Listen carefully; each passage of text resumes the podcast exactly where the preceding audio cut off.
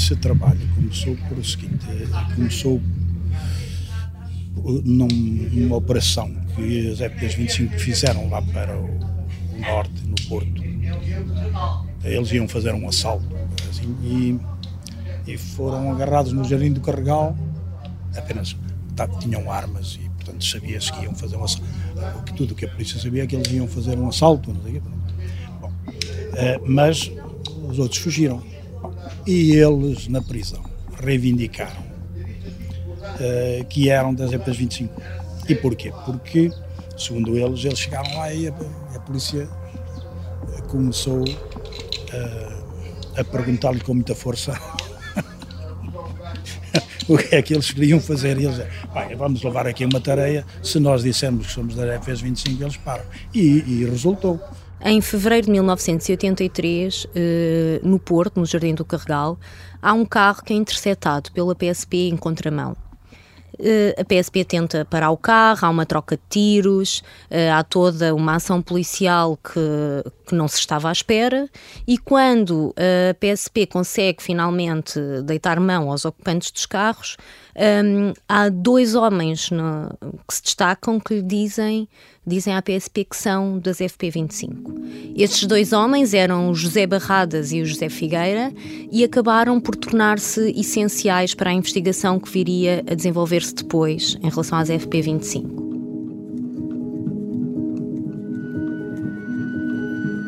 Neste segundo episódio dos anos de chumbo das FP25, vamos olhar para a investigação para os processos judiciais e para a forma encontrada pelo poder político para arrumar a questão do terrorismo através de uma amnistia. Uma solução muito contestada por magistrados e pelas vítimas. Seguimos guiados pela jornalista Sónia Simões, que entrevistou polícias, magistrados e advogados e nos ajuda a reconstituir os passos deste processo. Começamos pela forma como arranca a investigação deste caso às mãos da Judiciária. Na altura, a PSP leva estes dois homens para a esquadra e informa imediatamente a PJ a dizer: temos aqui dois homens que dizem que fazem parte das FP25, sabemos que vocês andam a investigar este, este grupo, o que é que fazemos? E então a PJ cria uma estratégia que, que, neste momento se calhar não seria bem assim, mas na altura a PJ funcionava muito com infiltrados e manda uh, dois inspectores da PJ infiltrados para a cadeia de custóias. Um deles faz-se mesmo passar por padre para conseguir eh, chegar a José Barradas e conseguir mais pormenores sobre eles, e é assim que começa uma ligação a estes dois homens que depois acabam a colaborar com, com a Polícia Judiciária e a serem os primeiros arrependidos do processo. Há dois colegas meus que não sei exatamente qual é a cultura que, que fizeram, uh, já ouvi essa versão, mas não sei se é assim. Bom, eles foram falar com ele, não na qualidade de, da polícia, mas na qualidade de, de, de poder mais de, de, enfim, de apoio espiritual. Será o padre, não sei. Não, não, bom, não sei qual é o. É, e eles eh, abriram-se, começaram a falar mais abertamente e tal. O mas, coordenador António Coutinho, que foi no fundo responsável por esta investigação, não quer falar abertamente desta estratégia, mas o inspetor Barra da Costa, que já não está na, na PJ e que tem um livro publicado sobre isto, Uh, diz que ele próprio se fez passar por padre, portanto conta a história na primeira pessoa, e eu acredito que o coordenador Coutinho não o diga abertamente porque faz parte das técnicas de investigação que eles usaram na altura, que muitas, à luz dos nossos olhos de hoje, podem não ser admissíveis e podem levantar algumas questões. E, portanto, acredito que este seja um ponto sensível e que, por isso, pouco falado. Uh, nós tentámos, inclusivamente, falar com, com Barra da Costa, mas ele foi uma das pessoas que recusaram falar connosco. E é a partir do momento em que começa a falar com eles que, de facto, se organiza o processo. Não, espera aí. Começa a falar com eles, eh, o Figueira e o Barradas, já não existe nenhum deles, não é? Uh, que eles é que depois dizem assim, para aí, como é que vocês entraram nisto? Tivemos numa, numa reunião em Setúbal em que estava A, B, tal, tal, tal, e tal, tal, tal. É isso que eu quero. Bom, e depois, como é que foram, como é que foram as operações? Como é que foi, qual era a operação, o que iam fazer? O tal do, do, do, do quem é? Eles não sabem quem é. Ah, não sabem? Não, Só eles se não conhecem sabem. o nome que é. Agora eu vou-lhe apresentar fotografias e eles dizem é este. O Anarquinho, curiosamente, tinha trabalhado consigo numa empresa em Moscavide, não é? É, é, pronto, é o, Quando é, vê- o, é o Governo Lopes, o Governo Lopes, Luís Governo Lopes. Ele, hum, ele, fa, ele trabalhou comigo quando ele, ele fre- frequentou, acho eu, a escola comercial, ou coisa assim. Quando acabou, foi, tra- foi trabalhar para, para a Toyota. Na altura, eh, o Código do Processo Penal era diferente do que, do que temos hoje e, portanto, não era o Ministério Público que controlava a investigação. O Ministério Público tinha uma intervenção posterior. A investigação decorria no maior sigilo, como, como decorreu, e só depois de haver material eh, suficiente para uma possível detenção, é que o caso era comunicado ao Ministério Público que devia emitir esses mandatos de detenção e de busca. Portanto, eh, disseram-me que havia um processo muito importante e eu disse, pois eh, não sei. eh, ah, é, é que. eh, Não disseram o que era? Não era, não, não disseram o que era, pelo menos para já, depois disseram. E eh, há gente muito importante. Que remédio, pronto, é, o- é chamado, já tenho ouvido o processo, o processo das FPs 25. Eu disse, pois, pronto, muito bem, se houver indícios, se eu concordar, tudo bem, eu preciso de ver o processo, estudá-lo e depois eh, direi se há indícios suficientes ou não, ou não há para prosseguir com o processo. Portanto, uma semana, eh, isto foi mais ou menos uma semana antes, do dia 17, no fim de semana anterior ao dia 17, que eu já não sei bem, eu fui, eh, eh, foram buscar e fui à polícia judiciária estudar o processo. Ah, eu tinha pensado, bem, agora é que a extrema-direita vai ser apanhada, porque eu nunca pensei que fossem os nomes que depois vinha a saber. Pensei sempre que quando havia uma operação, uma, uma reivindicação de trabalhadores dos sindicatos e depois havia tiros no patrão ou lançamento de bombas ou de, explosivos ou não sei o quê, quer dizer, isto prejudicava a vida e a luta dos trabalhadores. Portanto, sempre Achava sempre que seria ligado a um, a- um- um movimento de direita. um movimento de direita, da extrema-direita, para usar, para usar armas e para usar eh, explosivos, só podia ser da extrema-direita. Portanto, quando eu vou ver o processo, realmente fico paralisada com as figuras que lá me aparecem, nomeadamente eh, do Major Hotel, o Tenente Coronel na altura, eh, Hotel Saraiva de Carvalho. O que é que pensou quando viu o nome dele? eu fiquei, ah, fiquei. Como é que um herói de Abril se mete numa coisa destas? A procuradora Cândida Almeida tinha 34 anos quando o processo FP25 lhe vai parar às mãos. Nesta altura, as FP25 já levavam quatro anos de assaltos e homicídios e o poder político estava preocupado com a violência.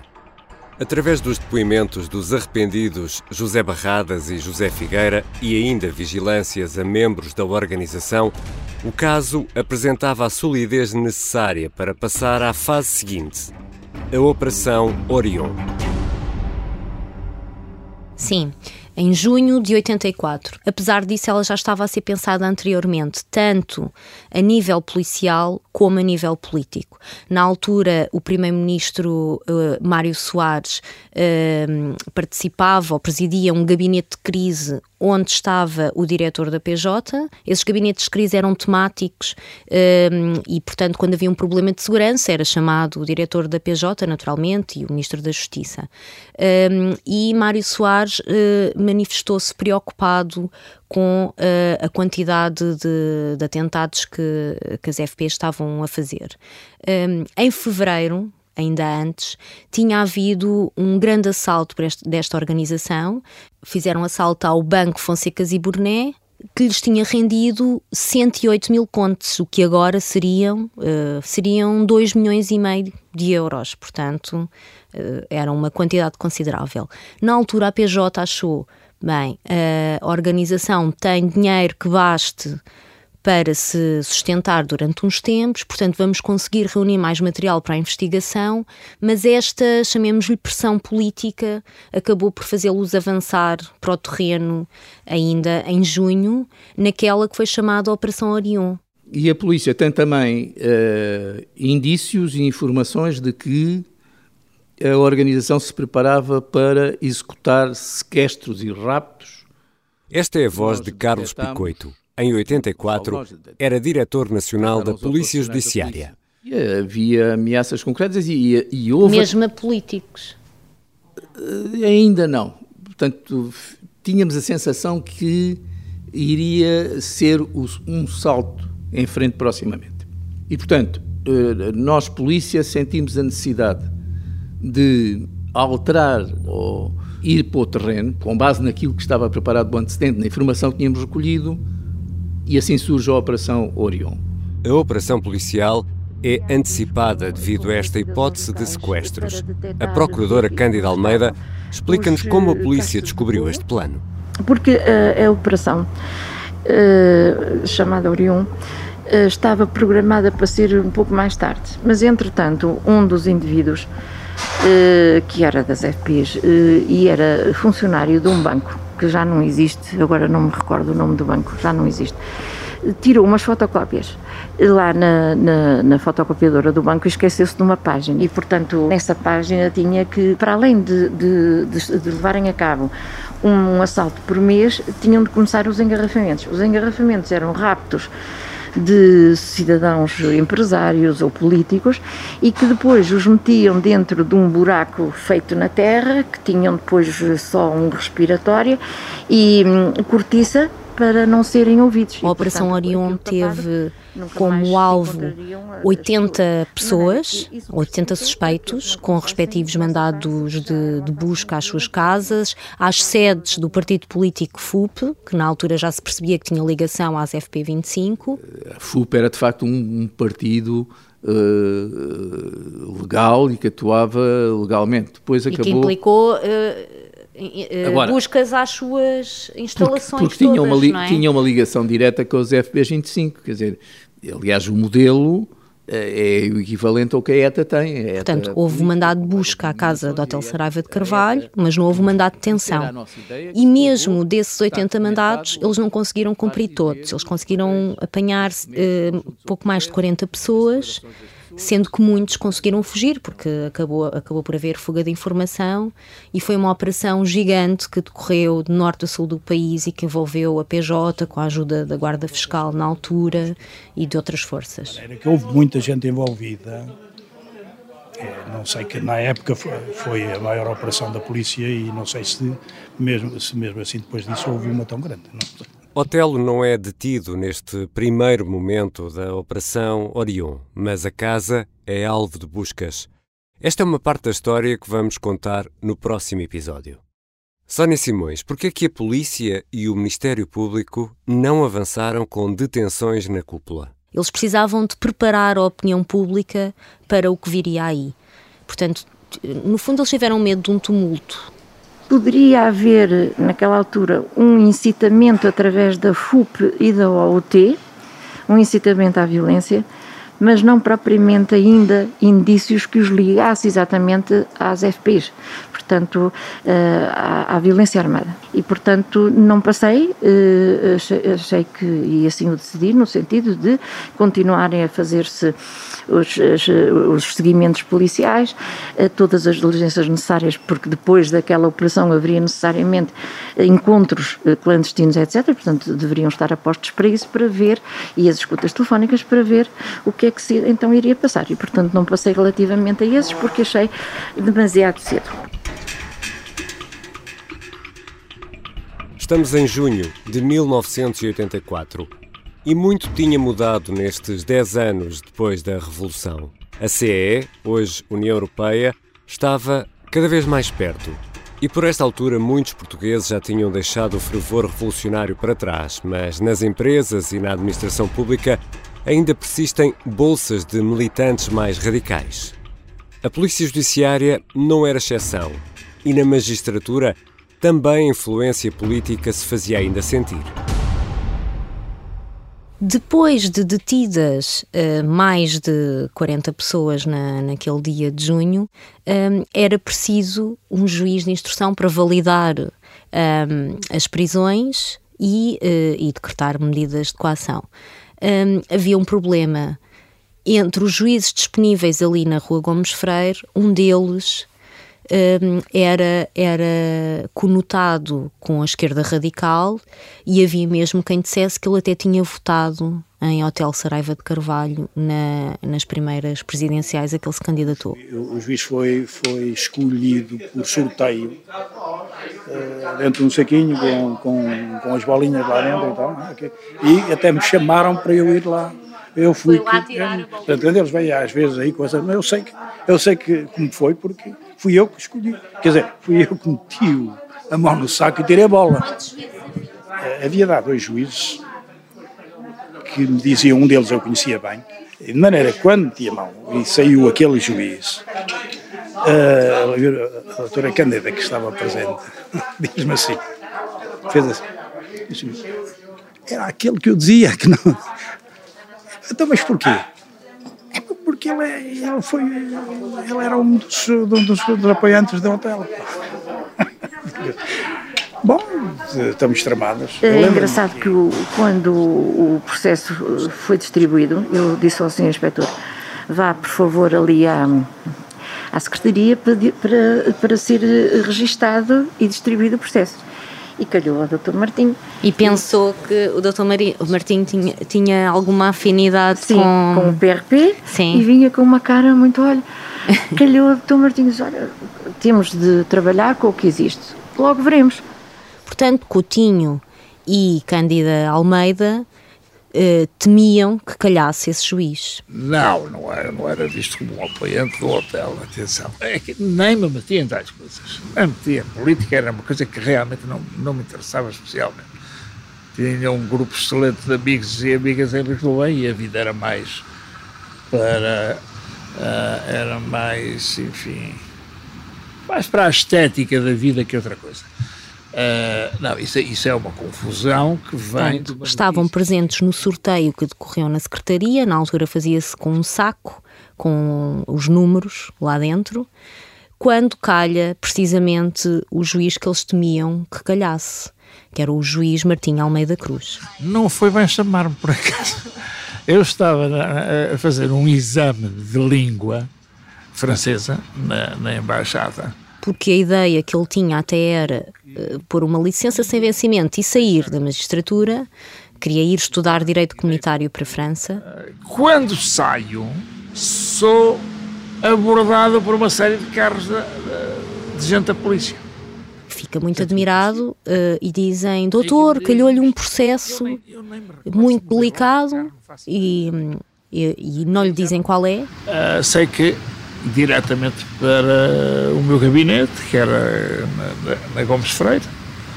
Quando ele chega uh, à Rua Gomes Freire, uh, ele descreve isso muito bem. Calhou-lhe um processo muito complicado, temos quase 100 presos, 100 presos. Isso é tudo polviroso, claro. Uh, e descreve sempre da mesma maneira que vê um ambiente de cortar a faca com todos olharem para ele muito respeitosamente com o que é que vai acontecer, calhou-lhe o pior processo que podia calhar.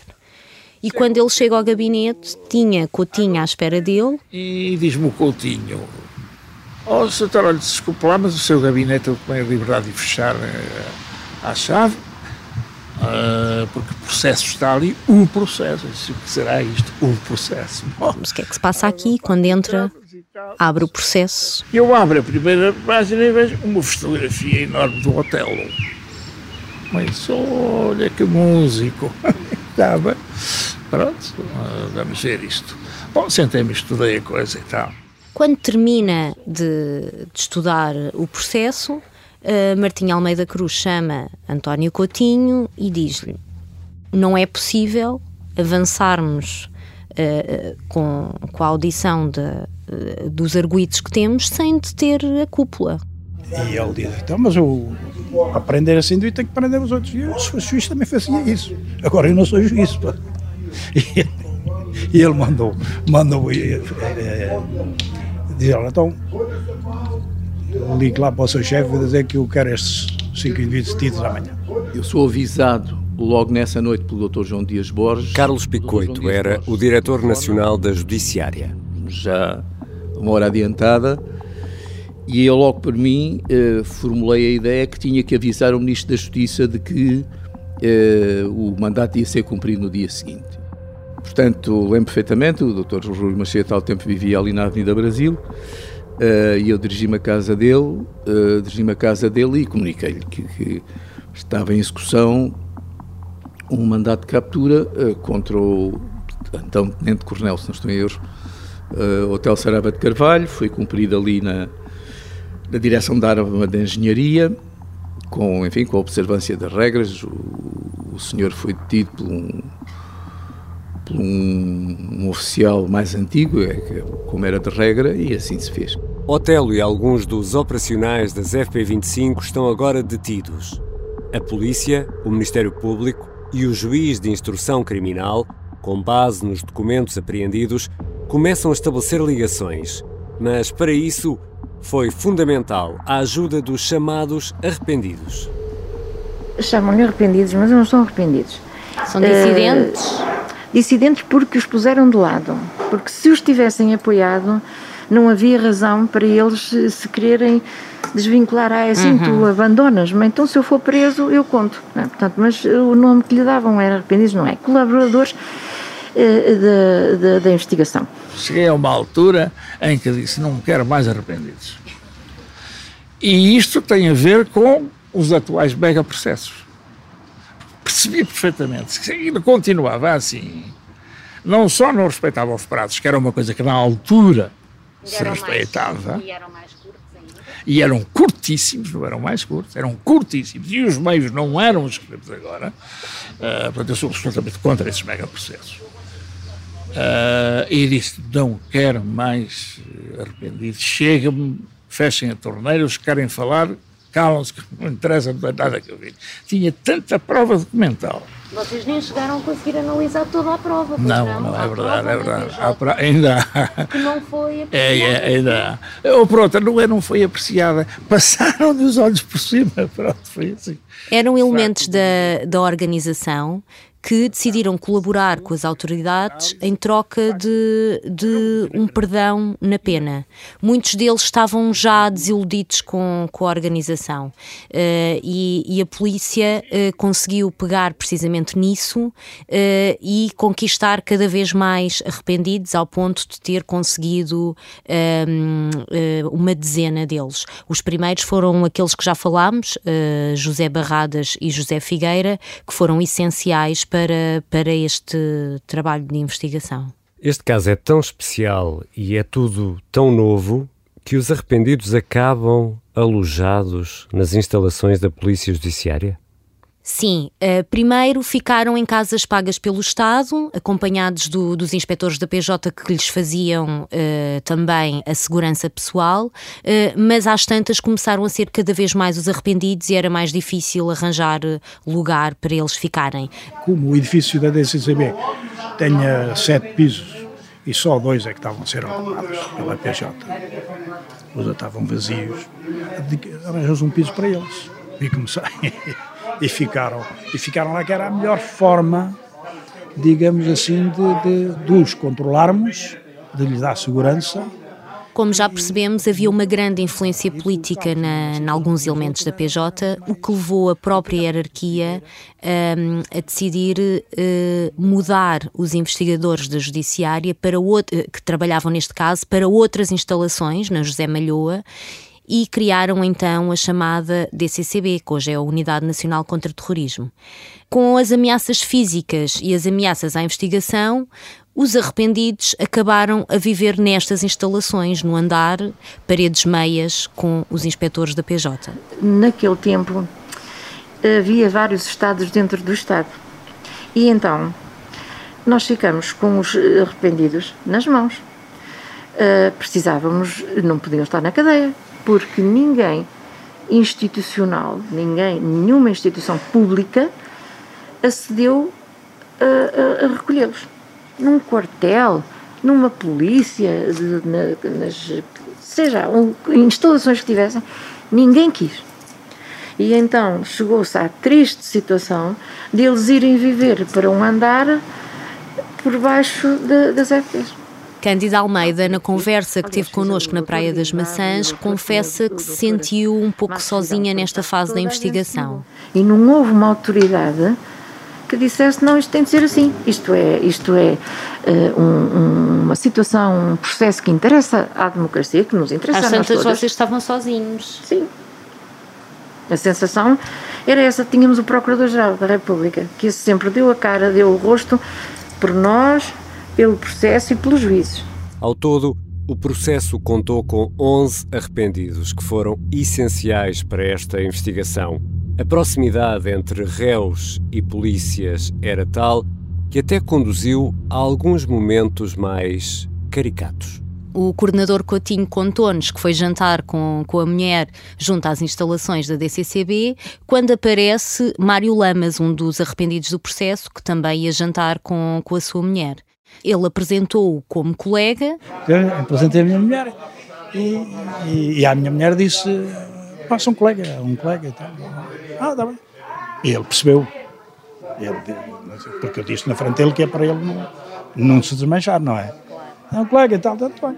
Já no final do jantar, a mulher de Coutinho, eh, quando ia despedir-se, percebeu que eles iam dormir, achava ela no hotel. E, e ele diz: pá, tem que ir lá para o hotel. A minha mulher, ah, mas vão ficar ao hotel. Não fiquem, fiquem em nossa casa. então fiquem em nossa casa, vamos lá. Para que é que vão agora para o hotel? E foi o que aconteceu. Eh, o coordenador da, da investigação acabou por levar para casa um arrependido e a mulher para dormirem. E Nunca. Até hoje, ela até hoje não sabe. Portanto, os arrependidos foram condenados eh, exatamente como os restantes arguídos, mas apenas muito mais baixas. E no final de todo o processo tiveram eh, uma ajuda do Estado em dinheiro que lhes permitiu refazer a vida noutro país.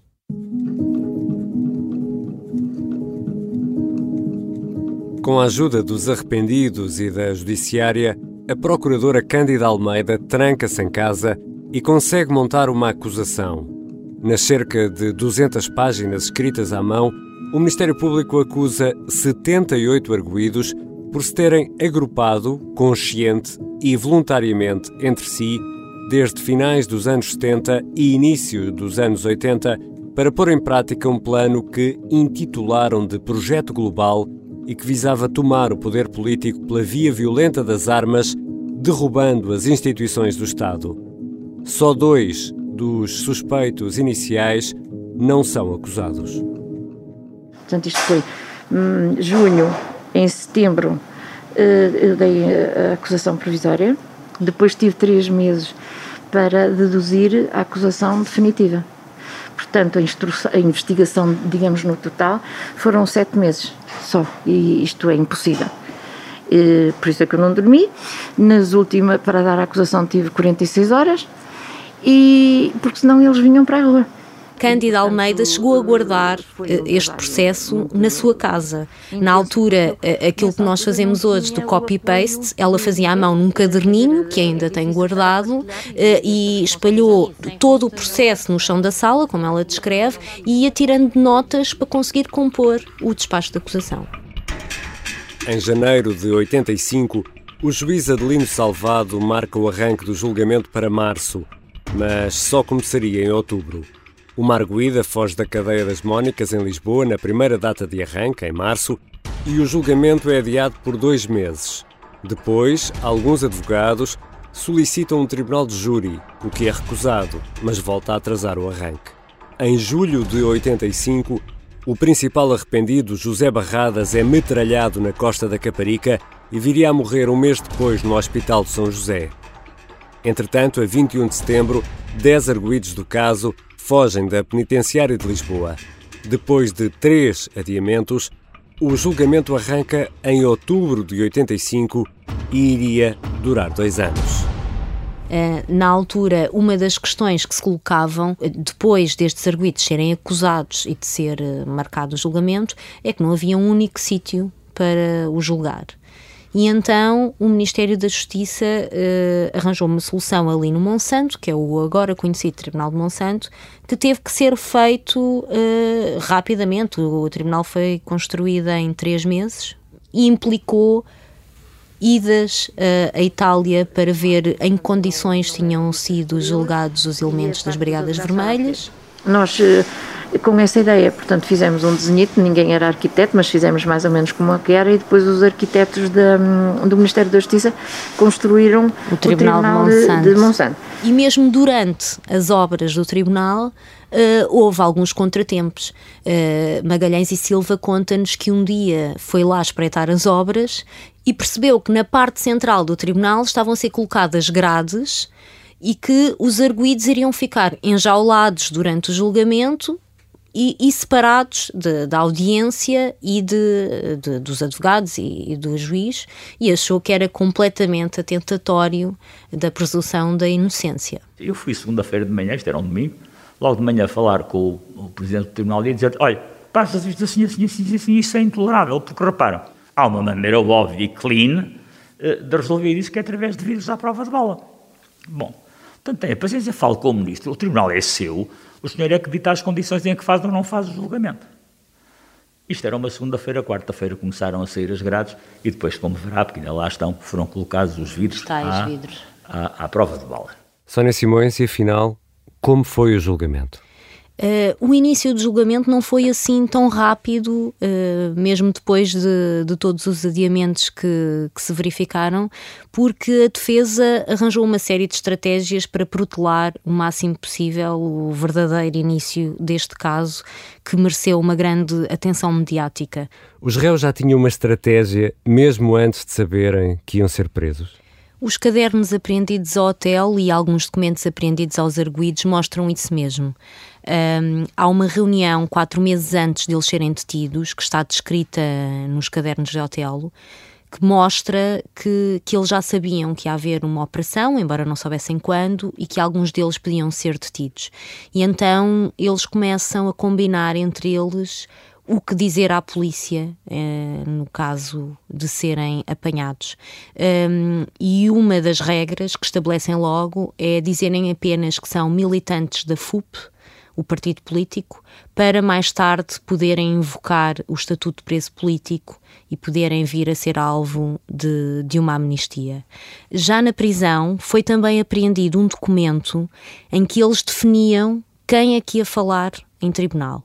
E quando começou o julgamento, começaram uma série de estratégias uh, dilatórias que também foram usadas em Itália pelas Brigadas Vermelhas, que passaram por proibir a gravação da prova durante as audiências, uh, invocar problemas na sala do tribunal, falar de doenças que os réus afinal nem sequer tinham e até levantar problemas constitucionais por, por exemplo, ouvir uma arguída mulher no final de ter ouvido todos os homens. O que, para a defesa destes arguídos, violava a igualdade entre homens e mulheres. E isto estava projetado desde o início. Portanto, uh, quando as FPs 25 e a organização em si começaram a ter, a ter indícios de que a polícia iria atuar, eles mesmos definiram uma estratégia de defesa. Carlos Picoita, à data diretor nacional da Polícia Judiciária, tem mesmo uma teoria sobre esta estratégia que envolve Otelo. E além disso, tinha um papel fundamental eh, que era caso as investigações eh, chegassem a bom termo, as investigações da polícia, e houvesse condenações, o, o Coronel Hotel Sarvate Carvalho tinha a obrigação de conseguir a amnistia das pessoas que tivessem a cumprir pena. O, o que de certa forma até conseguiu. Aconteceu. Tivemos advogados a invocar erros de carpintaria no tribunal, uh, por uh, a defesa não estar ao mesmo nível do Ministério Público, por exemplo, réus a invocarem doenças que depois de, de irem ao médico não se verificavam, uh, houve de tudo. depois, o mais importante ao longo das sessões que decorreram por dois anos foi de facto os cadernos do hotel. O Hotel Saraiva de Carvalho passou semanas a tentar explicar explicar uh, o que eram os seus apontamentos e a certa altura deixou de falar e, e remeteu-se ao silêncio. Um, também o testemunho dos arrependidos do caso foi, foi, foi muito importante, uh, embora tenha sido difícil porque ao, uh, quem estava no, no, julgamento conta que à medida que eles iam prestando depoimento havia sempre réus a proferir ameaças e muitas vezes o, o, o tribunal tinha que, neste caso o coletivo de juízes, tinha que intervir e mandar calar os réus e muitas vezes interromper as sessões. Uh, o sítio para os, para os arrependidos que devia ser cá fora, como eram arguídos, fizeram cá dentro da própria sala grande, ou seja, na sala grande fizeram uma pequenina para os arrependidos. Isso é horrível psicologicamente. E cada vez que eles tinham de sair, tinham de passar por aqui. E, portanto, eram ameaçados de morte. Mas este é um, é um julgamento sobre e, e, portanto, a organização, não é sobre os crimes propriamente ditos. Não, uh, neste caso foi julgado apenas o crime de organização terrorista. Uh, mais tarde uh, havia, houve um processo no mesmo tribunal apenas para uh, os operacionais da organização e no país inteiro havia processos individuais de, de ações de assaltos a bancos e de outros crimes. e ficaram também de parte o, os chamados crimes de sangue eh, de que este grupo que estava a ser julgado era também suspeito. E como é que termina este uh, primeiro julgamento no Tribunal de Monsanto? Uh, neste julgamento estiveram apenas 64 dos 73 arguídos que estavam acusados, porque José Barradas tinha sido assassinado e havia ainda 10 outros arguídos que tinham fugido e que por isso estavam a ser julgados, uh, acabaram por ser julgados à revelia. No final ficámos com 48 condenados por organização terrorista, as penas andaram entre os 7 meses e os 17 anos e meio de cadeia. Um, Otelo, Saraiva de Carvalho e Pedro Goulart foram considerados os fundadores da organização, levaram uma pena de 15 anos cada um e houve ainda 16 absolvições e 8 arguídos que, que, cujo processo foi separado e foram julgados individualmente. Quando digo que não é, não é um, um resultado que, que eu sinta que, que é escandaloso, é como advogado. Artur Marques representou vários arguídos no julgamento. Ou seja, eh, analisando aquilo que foi a prova produzida em julgamento vamos lá ver, não, não me escandaliza que o Tribunal, com aquela prova, tenha concluído o contrário daquilo que nós defendemos, que eu defendia aí, não é? não, mas não me escandaliza. Não é? O julgamento termina em 87, mas eh, começa uma verdadeira avalanche de recursos que iria durar anos. Exatamente. E, nesta altura, o, os arguídos ainda estavam em prisão preventiva e quando atingem ali o quarto ano de prisão preventiva, isto um ano depois da de, de decisão ser lida, começam a, a, a pedir para, para ser libertados. E assim aconteceu. Os arguídos começaram a sair, entre eles hotel, que estava preso em Tomar, cuja saída foi eh, noticiada de forma espetacular. Eh, hotel foi mesmo acompanhado eh, até Oeiras, onde vivia, mas na prática este processo nunca chega ao fim. Nunca acaba? Não, porque uh, os recursos, enquanto andam a correr entre a relação Supremo e ainda com uma perninha no Constitucional, é aprovada uma amnistia. A 2 de março de 1996, o Parlamento aprova uma amnistia para os crimes de associação terrorista. O primeiro-ministro Mário Soares diz que é um passo no sentido da reconciliação nacional. A prisão de Hotel Saraiva de Carvalho tinha provocado protestos cá dentro, mas também lá fora. Eu, aliás, lembro-me que, a determinada altura, veio a Lisboa tratar com o governo com o governo português, um, uma delegação do governo francês, e o senhor, o, o senhor ministro francês, fez questão de falar com o diretor da polícia e pedir-lhe explicações. Consigo, portanto. Sim, explicações sobre a prisão do, do, do, do, do Coronel Hotel. E, e a sua resposta? Disse-lhe o possível, porque também, eh, enfim, estando o julgamento a decorrer, não podia entrar em grandes detalhes, no fundo limitei-me a dizer que havia prova suficiente para a acusação e para a eventual condenação E lembro que nessa altura o Ministro da Justiça não estava, mas estava o, o Ministro da Administração Interna que me defendeu e que, enfim, deu uma explicação semelhante, não, portanto, não. Mas isso só para dizer, de facto, as pressões exteriores e o impacto uh, foram muito grandes, é? foram muito grandes. Há mesmo um pedido do próprio François Mitterrand a Mário Soares, uh, que quer explicações porque é que o Hotel Saraiva de Carvalho está detido e porque é que não há uh, uma amnistia. Uh, começa também a ser criado um movimento que dá origem a uma comissão para a libertação de Otelo, com várias figuras reconhecidas do país a, a, a pedirem a sua libertação, passados estes anos, e, e o caso começa a ser discutido no Parlamento. Fundámos a Comissão para a Amnistia porque, ainda hoje penso que fizemos bem, uh, porque não havia outra solução. Isabel do Carmo, fundadora do PRP e das Brigadas Revolucionárias. Uh, apesar de tudo, aquelas pessoas tinham feito crimes comuns, é certo, uh, mas com uma ideia errada, mas política e, e tudo tinha vindo ainda na, na, na sequência do processo revolucionário. A lei da amnistia veio a perdoar as infrações com motivações políticas cometidas entre junho de 76 e julho de 91 e acabaria por ser aprovada após um aceso debate a 2 de março de 96. Com a direita a achar que não se deviam perdoar estes crimes nem o da organização terrorista, no final Mário Soares eh, disse que eh, a aprovação de uma amnistia seria dar passos no sentido da reconciliação nacional.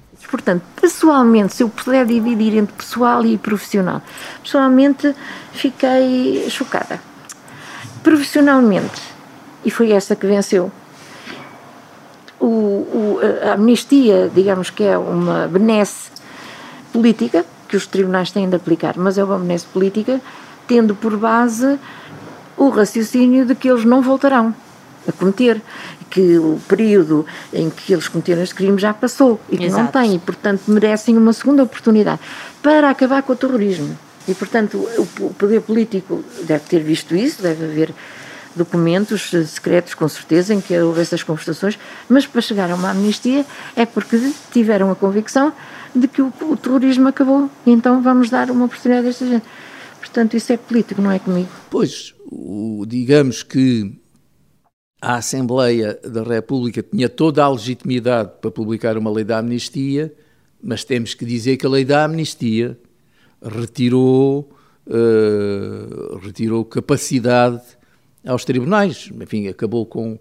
Acabou... Quando soube da, dessa lei, o que é que pensou? Já estava aliado do, do processo, não é? Fiz um juízo semelhante a este que estou a fazer, que de facto uh, não é possível, não é possível exigir dos tribunais que levem a sua tarefa até ao fim, se, de, se algum setor do Estado, embora, como digo, com, com plena legitimidade de funções, é, toma alguma deliberação que como que inutiliza o trabalho da Justiça. A Procuradora Cândida Almeida e o antigo diretor da Polícia Judiciária, Carlos Picoito, não escondem um certo desalento com a amnistia. Já Magalhães e Silva, que foi advogado de um dos eh, arguídos, explica que foi uma forma de arrumar o assunto. Havia efetivamente recursos, mais recursos, e os processos todos dos atos em concreto que andavam a ser julgados pelo país fora. Sim. E, portanto, eh, eh, procurou pacificar-se judiciariamente e politicamente a situação através da amnistia a todos os que não estivessem incriminados por crimes de sangue. Se a memória me não falha, era o que estava uhum. essencialmente em causa. E, efetivamente, a consequência disso foi que as FPs 25 e o processo das FPs 25 passaram à história. Já percebemos que no Tribunal de Monsanto foi julgado o crime de organização terrorista. Os crimes de sangue, esses ficaram para depois. Na prática, Sónia, o que é que aconteceu neste capítulo dos crimes de sangue? Esses crimes acabaram todos por ser julgados uh, já mais tarde, no, no, chamado processo dos crimes de sangue que não foram alvo da amnistia. Uh, mais tarde, digo, 17 anos após serem detidos, em 2001. Um, aqui estavam em causa 10 homicídios e 7 tentativas de homicídio. O hotel também foi julgado, mas no final a, a juíza Elisa Salles, além de considerar que os réus já tinham deposto as armas e que não tinham, durante os últimos anos, praticado mais crimes, estavam reinseridos, alguns nem sequer foram ao julgamento porque estavam a trabalhar, um, decidiu também que não podia uh, fazer uma ligação entre quem tinha feito o quê. E por isso acabou a condenar apenas quatro arguídos, dois deles arrependidos, porque eles assumiram as ações em que tinham participado e confessaram a sua participação. Portanto, foram os únicos que acabaram condenados, embora apenas suspensas. Cândida Almeida sente-se mesmo frustrada porque nem sequer, neste caso, foram esgotadas todas as hipóteses de recurso previstas na lei. Fiquei muito frustrada por não ter havido recurso para o Supremo do, do, daquela, do último processo em que eles foram absolvidos, porque havia em discussão uma questão jurídica muito importante, que era de saber da responsabilidade daqueles que não iam matar, mas que tinham dado autorização e que estavam de acordo. Eu considero que são todos responsáveis. Uhum. Portanto, essa era a questão jurídica, porque eles foram absolvidos exatamente porque não tinham ido lá matar, porque não, não se sabia quem é que tinha ido lá matar. Mas sabia-se que tinham sido as FPs, alguns até sabia quem era, mas os eh, políticos estavam de acordo porque era uma organização em que isto estava tudo dividido. Exato. Portanto, eram os autores morais, entre aspas, se quisesse. E essa questão não foi discutida porque o processo transitou eh, sem ir ao Supremo. E porquê é que ele eh, não vai ao Supremo? O Ministério Público deixou uh, transitar nas férias judiciais. Deixou, pois, houve até um processo na altura Sim. de averiguação. Umas averiguações, etc. Portanto, nem sequer foram esgotadas uh, as instâncias superiores para reverter esta decisão, que, na, em abono da verdade, em 2001 já não seria assim tão justa, fosse ela qual fosse. Por isso é que eu digo e dizia que se o Bin Laden viesse cá, ele nunca pôs nenhuma, nenhuma bomba. Sim. Então ele podia vir cá, não era preso. Uhum.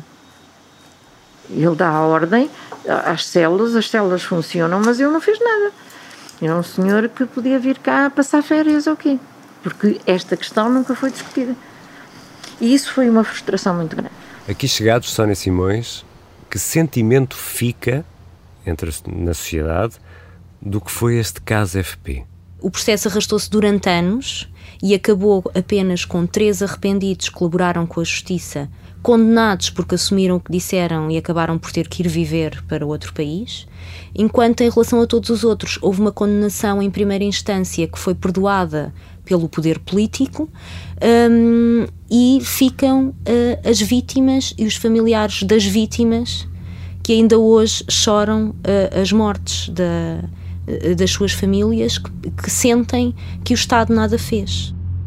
A indignação das vítimas encontra eco nas palavras que vamos ouvir a seguir. São de Manuel Castelo Branco Maria Helena e Maria Cristina Mesquita de Oliveira e de Delfina Batista, a quem as FP25 mataram o filho de apenas quatro meses. Não foi a amnistia que veio resolver o problema do terrorismo em Portugal. O que veio resolver o problema do terrorismo em Portugal foi a Operação Orião.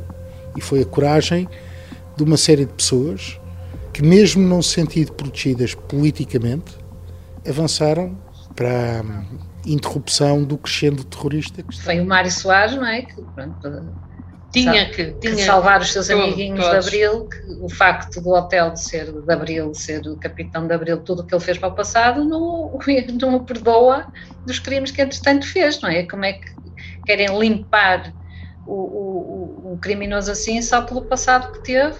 Tudo bem, foi muito importante para o 25 de Abril, para tudo bem, tudo certo. Agora, não é, não é, eu... não é justo, tá. não é, é muito revoltante ver isto. Foi tão surreal, tão surreal,